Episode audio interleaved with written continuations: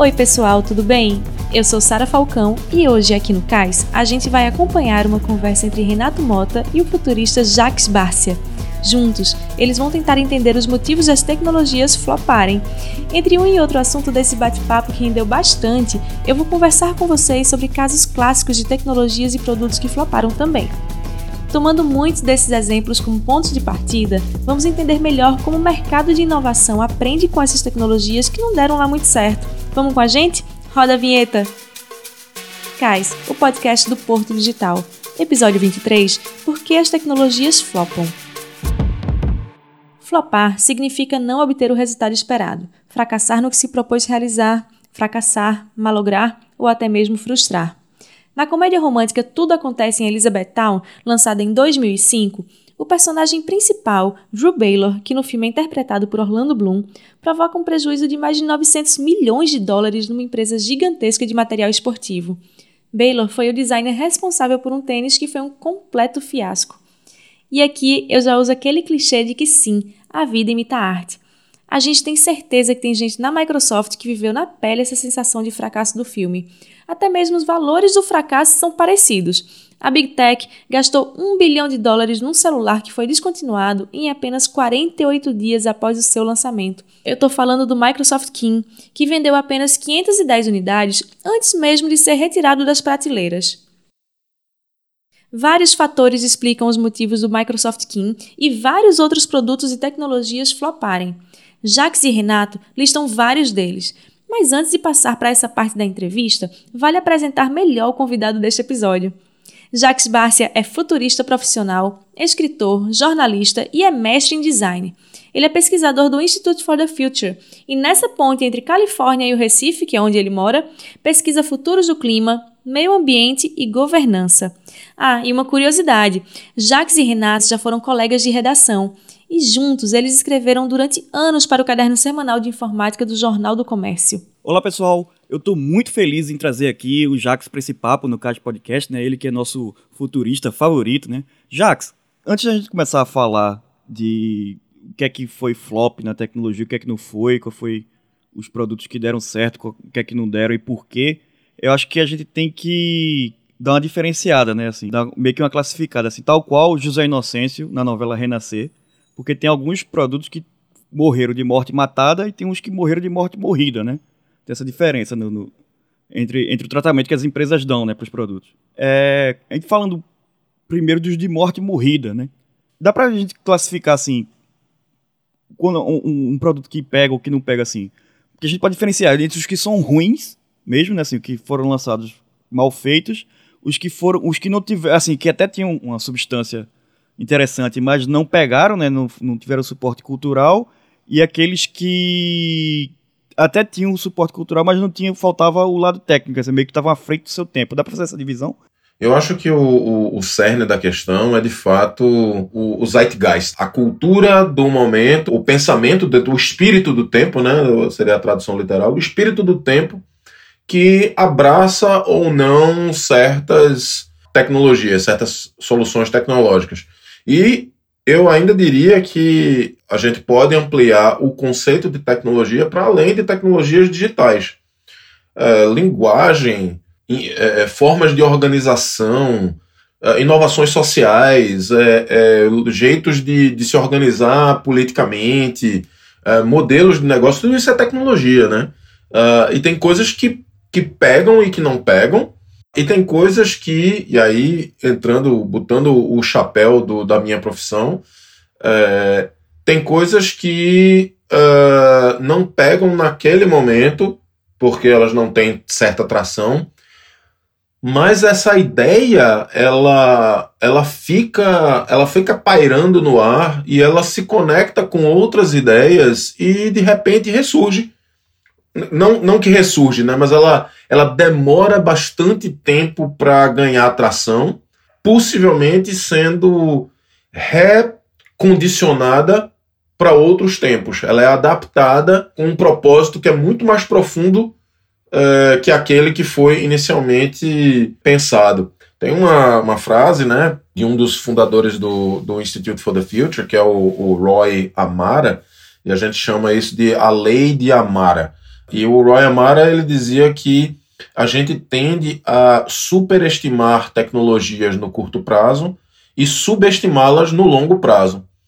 Um exemplo muito claro, Bitcoin, ou criptomoedas como um todo. Logo que surgiu, 10 anos atrás, ou mais, 10, quase 15 anos atrás, eu acho, o, o paper lá do Satoshi Nakamoto, o, as pessoas, os entusiastas de criptomoedas, achavam que bancos centrais iam acabar, que acabou moeda nacional, agora o, monopólio do Estado, o malvadão sobre a economia acabou e tal.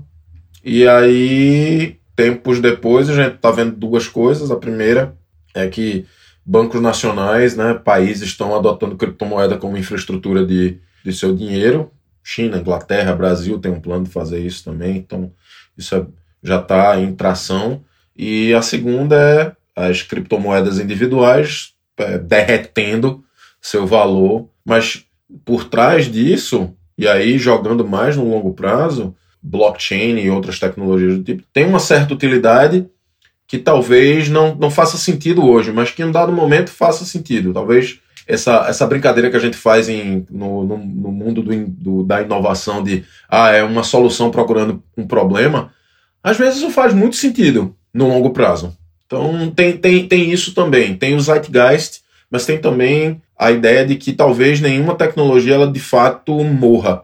Ela só encontra condições específicas para florescer ou para se desenvolver. Outro exemplo bastante claro disso é o que a gente chama hoje de metaverso, apesar dessa, dessa palavra muito hypada hoje, tenha, tenha, tenha pouco sentido, na verdade. Mas se a gente pensar no metaverso como um conjunto de, de ambientes digitais de imersão, em que trocas e interações de produtos híbridos entre o digital e o físico, uh, mediado também por blockchain e outras tecnologias de, de escassez de, de, de assets digitais.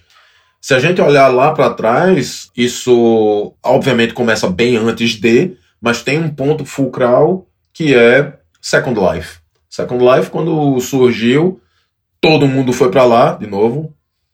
Tendemos a superestimar tecnologias uh, no curto prazo. Então todo mundo foi para lá, os bancos foram para lá, concessionárias foram para lá, foram para o Second Life, inchou aquele troço e depois de um ano o Second Life morreu e ninguém fala mais sobre isso. E aí, dez anos depois também, algumas organizações, companhias, Google, Facebook, etc., começam a, a, a criar soluções para o que elas começam a chamar de metaverso. E aí isso se conecta com criptomoedas. Isso se conecta com a cultura digital nativa da geração atual. E aí isso se conecta também com pandemia, todo mundo tendo que trabalhar remoto, ninguém mais se encontrando fisicamente, tendo que, que arrumar soluções para interações de alguma forma, melhorar interações digitais com alguma coisa que lembre ou que amplie essa, essa, essa interação. Né? aí isso faz com que esse ambiente fique maduro para coisas como metaverso. Então, note que quando isso começa, ele é, ele é muito muito pequeno, muito específico, muito difuso, depois morre e depois ressurge. Então, eu acho que tem isso também. Mas, por exemplo, no caso do Second Life, é como se tem, tem a, a intenção tá lá, né? Mas tem também uma, uma barreira, além da barreira do espírito do tempo, então, barreira tecnológica, né? De gráfico, de, de próprio das transações, que era mais complicado. Sim, total. Tem uma barreira tecnológica, é, a barreira tecnológica digital, mas tem uma barreira tecnológica, vamos dizer, de tecnologia social, que é a cultura. E aí, obviamente, quando essas coisas se desenvolvem tecnologicamente, quando a gente tem hardware mais potente, a gente tem capacidade de fazer outras coisas, mas também tem, tem o, um outro fator, Renato, que é os próprios problemas e dilemas que soluções tecnológicas criam. Então, às vezes, não faz sentido uma tecnologia sem antes ter tido um problema de outra tecnologia. Talvez a gente não tivesse o problema que, sei lá, contratos inteligentes na blockchain resolvem se a gente não tivesse um problema chamado assets digitais, por exemplo. A gente não teria um problema de que, que isso na verdade não é um problema, absolutamente eu não acho que isso é um problema, tornar assets digitais escassos, sei lá, MP3. Uh, ah, eu e você, a gente viveu num mundo em que a gente é, não tinha MP3, depois a gente começou a ter MP3 e a gente distribuía MP3. E, e, e a gente começou a compartilhar essa coisa tal, e aí artistas e selos e gravadoras, etc., perderam completamente o controle sobre essa transação. Depois teve os streamings, e aí criou-se um novo problema que é os artistas não têm controle sobre o quanto que eles estão sendo escutados, não tem métrica mais, porque as métricas são muito difusas entre plataformas e essas métricas elas não são, não são bem divulgadas, ao contrário do que era na época da rádio, por exemplo. Então criou-se um novo problema. Como é que eu rastreio o quanto eu estou sendo escutado? Isso é um problema que não existia antes. E aí passou a existir a partir de uma nova solução tecnológica que foi uh, música digital, e agora precisa de um novo tipo de, de solução que pode ser, uma das soluções é usar blockchain, por exemplo, para você traquear ou para você restringir esse asset digital, você tornar essa MP3 que era é, é, fungível, tornar ela não fungível, né? Você não poder, você tornar ela escassa, você criar uma, uma música digital limitada a 100 cópias e não, não poder distribuir mais de 100 vezes, porque só tem 100 cópias. Então, de novo, é uma solução que estava esperando para um problema. Essas, é, é, a evolução tecnológica não é só que ela habilita é, novas soluções, ela habilita também novos problemas que vão demandar novas soluções. E aí vai, né, essa, essa bola de neve.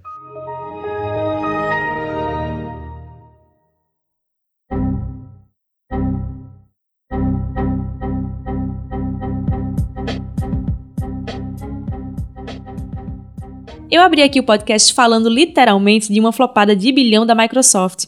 Além desse fracasso desastroso, também vale citar outros feios corporativos da empresa que podem ser considerados verdadeiros clássicos do flop, como os smartphones Nokia e Lumia. Além disso, pouca gente lembra, mas a Microsoft tentou concorrer com a Apple no mercado de players musicais, lançando uma espécie de concorrente do iPod, o Zune. Já que vou pegar seu exemplo excelente do MP3, para falar também de um outro diagnóstico aí de de morte de produto, que é simplesmente o um produto que ou é mal feito, tem, tem falhas graves aí, ou simplesmente tem concorrentes que são tão né, disruptivos nesse sentido que você não consegue competir com ele, né? Eu vou dar um exemplo aí recente de um produto que morreu agora para que morreu faz tempo. O iPod, né, que foi assassinado aí pela Apple recentemente, né? Porque é, foi lançado primeiro lá em 2001, eles lançaram até alguns modelos até 2019 em diferentes formatos e tamanhos e vão parar de aquela obsolescência programada, né? Vão parar de dar suporte a ele, tá assassinado. Mas entre 2006 e 2015 ele teve um, um maior concorrente aí, entre aspas, que era o Zune, né, da Microsoft, que nunca conseguiu, né? Nunca conseguiu chegar.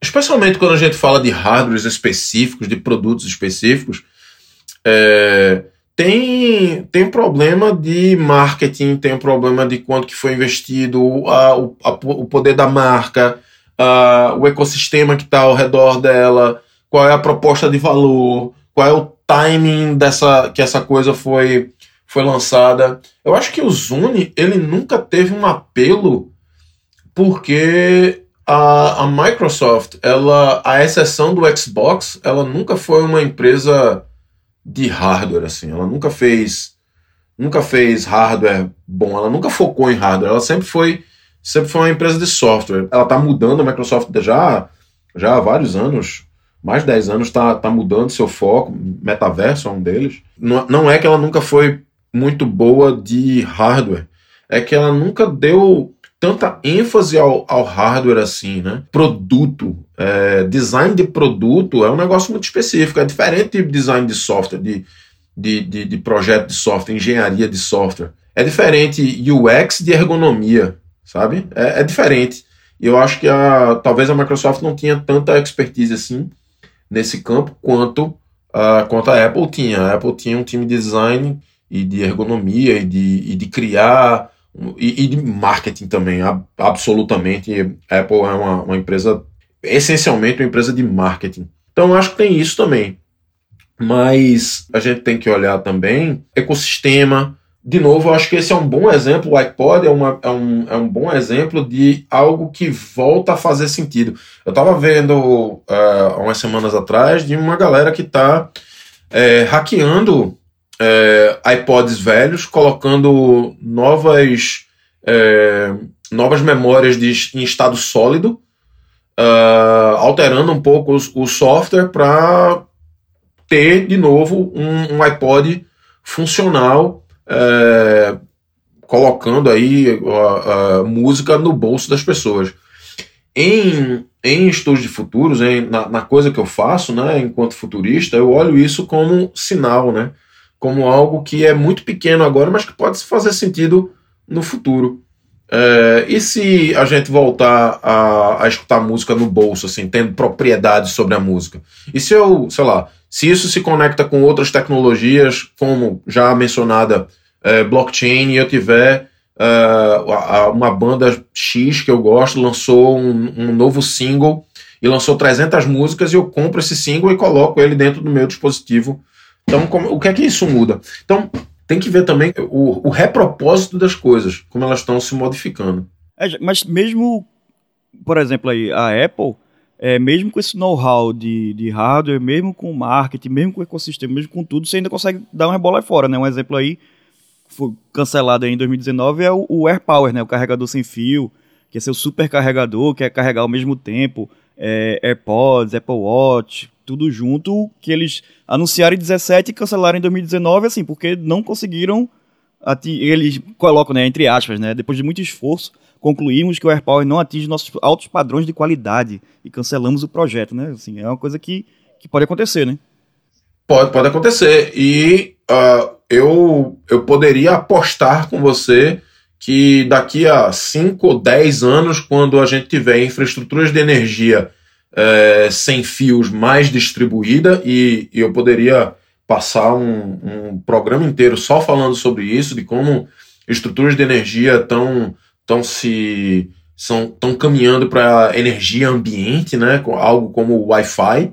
Uh, talvez isso não faça nem sentido porque qualquer coisa pode ser carregada com um tijolo, um tijolo que você coloca na parede ele transmite energia. Enfim, é um exemplo um pouco, um pouco ridículo, mas como a gente diz, né, toda proposição útil sobre o futuro deve parecer a princípio ridícula, como diria o Jim Dayton. Então, é, o que, é que eu estou querendo dizer com isso? Esse projeto ele foi cancelado agora, não, não somente porque é, ele flopou. Não é que ele flopou, é que, ok, os, os, para os padrões que a gente precisa hoje, a gente não tem tecnologia suficiente. Isso é um sinal, isso é um sinal de que talvez as coisas caminhem nessa direção. Talvez, quando isso se tornar comercialmente mais viável, tenha um, um periférico da Apple ou de qualquer outro aí que possa, que possa fazer isso. Ou talvez isso se torne parte da infraestrutura das casas.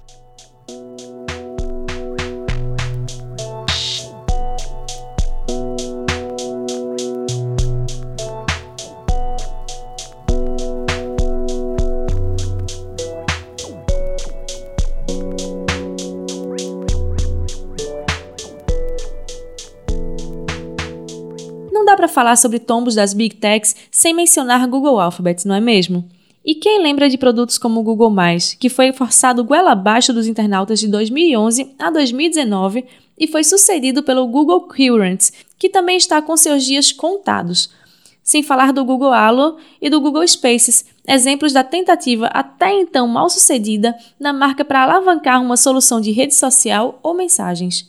E a lista dos feios do Google é tão grande que, se fosse citar cada uma delas nominalmente aqui no episódio, não daria nem tempo. Até agora, a gigante de inovação teve 267 projetos descontinuados. Todos esses feios estão catalogados direitinho no site killedbygoogle.com.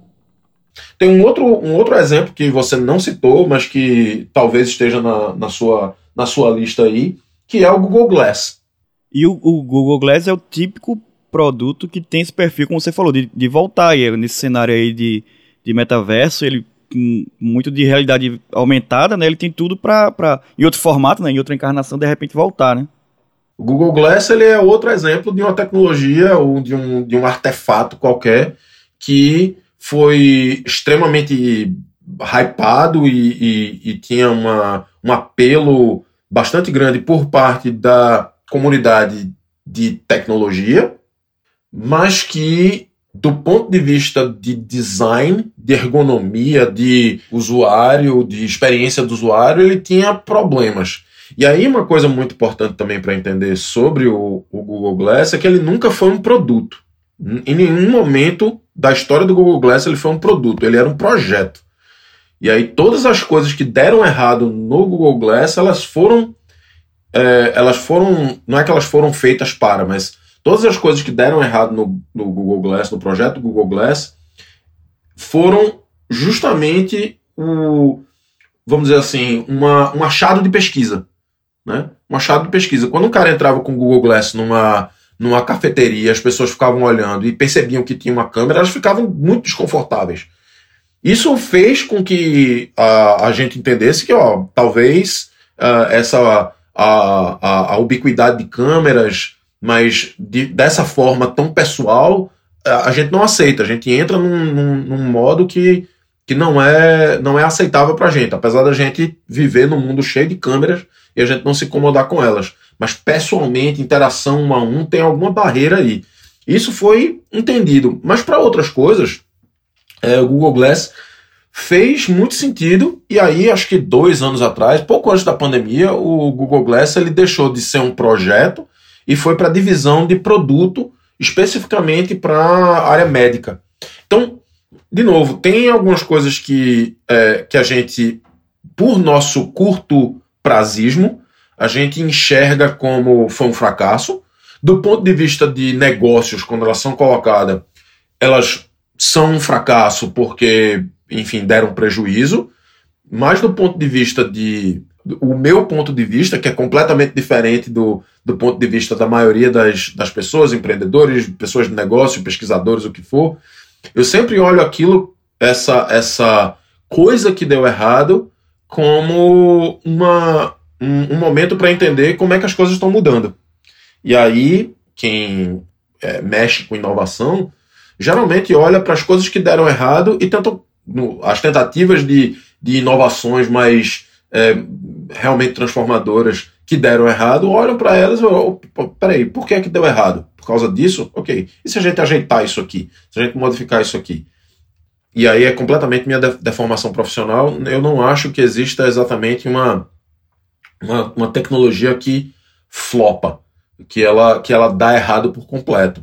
Apenas ou o problema não existia, ou o zeitgeist não estava não, não pronto, ou havia alguma, alguma questão da sua utilização que não era exatamente aquela a, a, a que ela se propunha, mas sempre essas coisas se modificam e elas surgem novamente.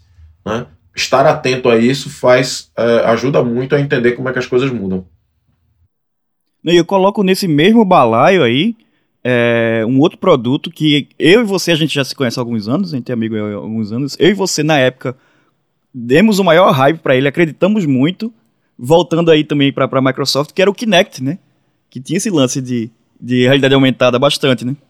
O Kinect, ele, ele não é que deu errado, é que o propósito pode ser diferente.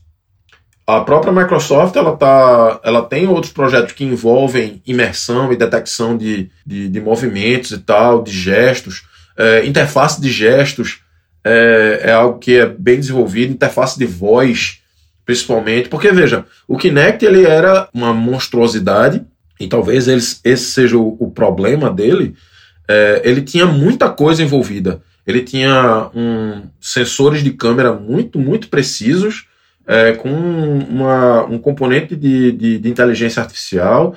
Ele tinha reconhecimento de voz é, muito potente, reconhecimento de gesto muito potente, tinha muita coisa. E se você levar, pegar o modelo ainda do Xbox One, o, o, o, modelo do Xbox 360, ele reconhecia ter gestos assim com a mão tal. Se eu não me engano, do Xbox One ele ainda pega dedo, ele é muito mais sutil, assim, ele, ele teve uma evolução, né? Exato. Se você, se você pegar a quantidade de sensores que tinha no, no, no Kinect e você quebrar elas em, em diversos sensores, você tem diversas aplicações diferentes. Eu não, não me espantaria realmente de. Uh, e, aliás, não me espantaria, não. A gente uh, tem, tem vários estudos, uh, prospecções, né, forecasts, que a gente chama, e cenários, falando de como interfaces de voz e gestos vão ser, vão ser mais proeminentes, proeminentes no futuro. Eu, eu, enfim, eu participei de umas, de umas pesquisas de futuros pós, não só pós-tela, mas pós-toque, né? Eu pegar o celular aqui e tocar numa tela sensível. Uh, e tem coisas bastante interessantes. Então, de novo, não faz sentido naquele momento, enquanto produto. E aí, produto, produto é fogo, cara. Produto, ele, ele, ele vende ou não vende. Se ele não vende, ele é descontinuado. Ah, ok. Mas aí, sei lá, se a gente pegar exemplos de, de, de outras de outras indústrias, se a gente pegar, sei lá, a indústria automobilística, é, motor a combustão ele é obsoleto desde os anos 20 ou 30, sei lá, desde o início. Motores elétricos existem há bastante tempo, mas exist, existiam condições certas para que é, carros elétricos ou qualquer coisa do tipo sejam, sejam necessárias hoje. Mesma coisa, carros autônomos também. Uh, Tipo, é, é uma ideia e um conceito, e, em laboratórios faz sentido há muito tempo, mas é, às vezes é uma, é uma, uma melhoria técnica que não, não foi atingida ainda, mas às vezes o, as condições culturais e sociais do tempo é, que não fazem sentido naquele momento. E aí, se as coisas mudam, pode ser que elas façam sentido. Aí, já que a gente está chegando no fim do podcast, mas eu queria fazer uma provocação aí antes da gente se despedir, porque a gente começou junto, né? Como jornalista de tecnologia, você enveredou para essa área aí do futurismo, né? Então eu queria saber o que é que muda, né, da visão do jornalista para a visão do futurista aí. O que é que, o que é que é diferente? A diferença, por exemplo, do que eu faço hoje para o que a, a gente fazia enquanto jornalista é que, enquanto jornalista, a gente olhava para o produto. Eu hoje eu olho para a transformação. Eu olho para o que está por trás. Às vezes, uma, uma, uma, coisa também que talvez a gente possa, possa incluir aqui é que, às vezes, quando uma tecnologia dá certo, também é um problema muito grande. Um, um produto dar certo pode ser uma grande catástrofe também, pode ser uma grande falha também, por assim dizer. Né? É, tecnologias de monitoramento, de, de deepfakes, Uh, muitas das coisas de blockchain, por exemplo, po podem dar grandes problemas também. A minha deformação é, profissional é, é que eu sempre tento entender é, quais são os movimentos por trás daquilo que está mudando. Né? Então, me interessa menos acertar se tecnologia X ou Y, ou produto X ou Y vai dar certo ou não, mas entender o que é que está mudando, qual é, qual é a perspectiva, quais são as intenções por trás daquilo, como é que as coisas estão mudando. Mas, enfim, talvez seja papo para outro momento.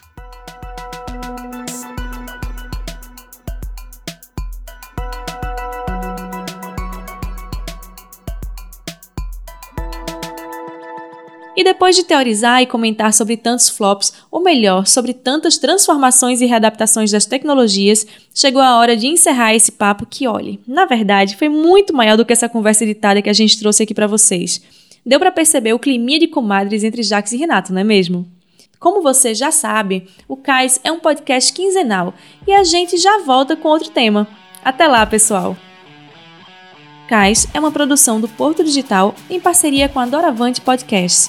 Apresentação: Renato Mota e eu, Sara Falcão. Reportagem e roteiro: Guilherme Gates e Renato Mota. Revisão e checagem: Sara Falcão. Entrevistas: Guilherme Gates e Renato Mota. Edição e masterização: Rafael Borges. Trilha sonora: Estesia. Supervisão geral: Rossini Barreira.